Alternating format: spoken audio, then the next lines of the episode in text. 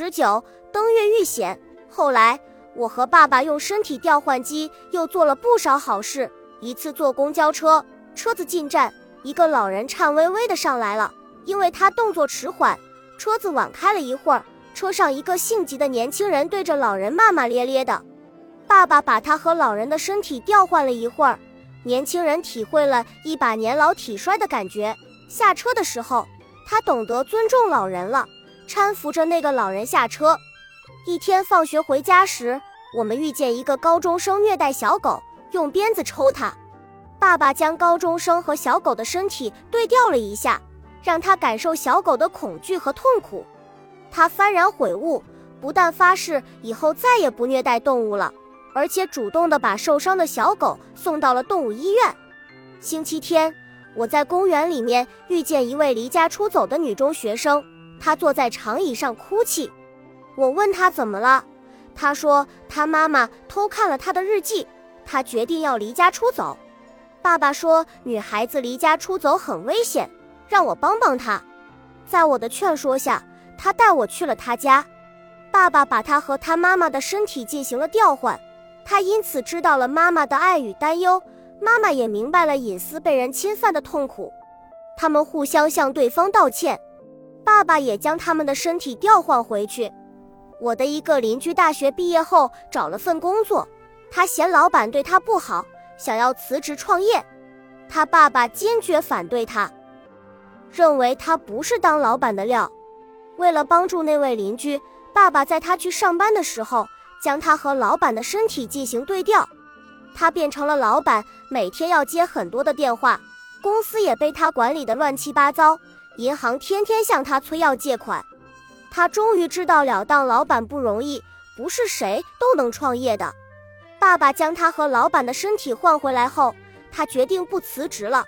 他的老板也体会到了员工的辛苦，不但提高了员工的工资，还修改了公司一些不合理的规定，帮助别人。让我们感到了发自内心的快乐。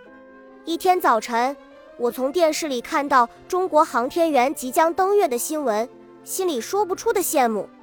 唉，要是我也能到月球上去逛一逛就好了，那我的同学还不得羡慕死我了。不过，我可不是航天员，将来成为航天员的可能性也微乎其微。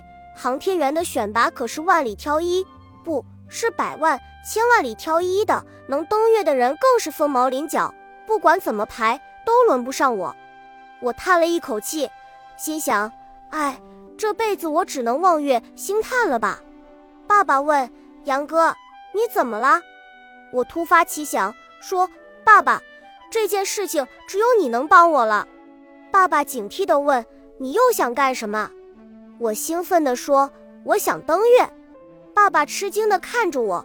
说道：“登月，杨哥，你还真敢想啊！这我可帮不上忙，航天局又不是我开的。哦，对了，就算航天局是我开的，我也不能把你送上月球啊，那需要耗费多少钱，多少人力物力呀？”我说：“爸爸，你不是有身体调换机吗？你可以用它让我和登月的航天员交换身体啊。”那样我不就可以登月了吗？爸爸，求您了！爸爸没说话，我心里乐开了花，想，嘿，我真是太聪明了，这一定可以的。我对爸爸施以软磨硬泡的战术，最后他实在受不了了，就对他的发明进行改良，加入了远程发射的功能。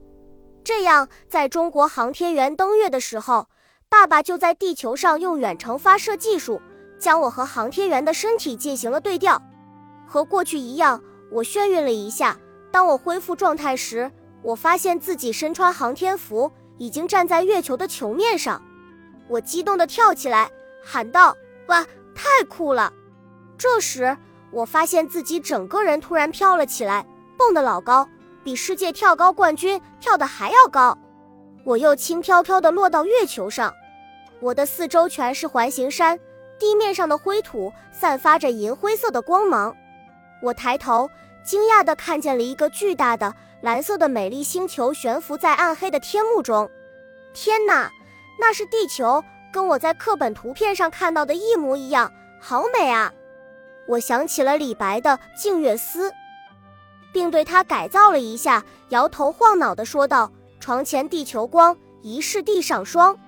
举头望地球，低头思故乡。”好诗，真是好诗！我被自己过人的才华深深地打动了，心想：天哪！没想到我不仅能当航天员，还可以当诗人，我真是太有才了！我正自鸣得意着，耳边传来呼叫声：“航天员，宇宙飞船出故障了，请立刻返回。”啊！宇宙飞船出故障了，我得赶紧回去，不然就回不了地球了。那我真得永远低头思故乡了。我登上了停在附近的一辆月球车，不过那辆月球车我摆弄了半天都不知道怎么操作，没办法，我只好徒步向宇宙飞船跑去。月球引力小，我跑起来像是脚踩着弹簧，蹦蹦跳跳的。上了宇宙飞船，一位航天员对我说：“故障排除了。”我心中一喜，说道：“太好了！要是宇宙飞船没修好。”那我可就没办法了，我又没有学过维修宇宙飞船。那位航天员对我说：“时间到了，我们要回地球了。”杨哥，你去驾驶宇宙飞船。我心中划过一丝疑问，奇怪，他怎么知道我叫杨哥？难道登月的航天员与我同名同姓？进入驾驶舱，我惊呆了。宇宙飞船的控制台上至少有一百个按钮。我该按哪一个呢？我的同伴用通话器催促我快点开，不然氧气不够了。我手忙脚乱地摆弄起来，宇宙飞船颤抖了一下，竟然起飞了，然后又跟喝醉了酒似的歪歪扭扭地飞向天空。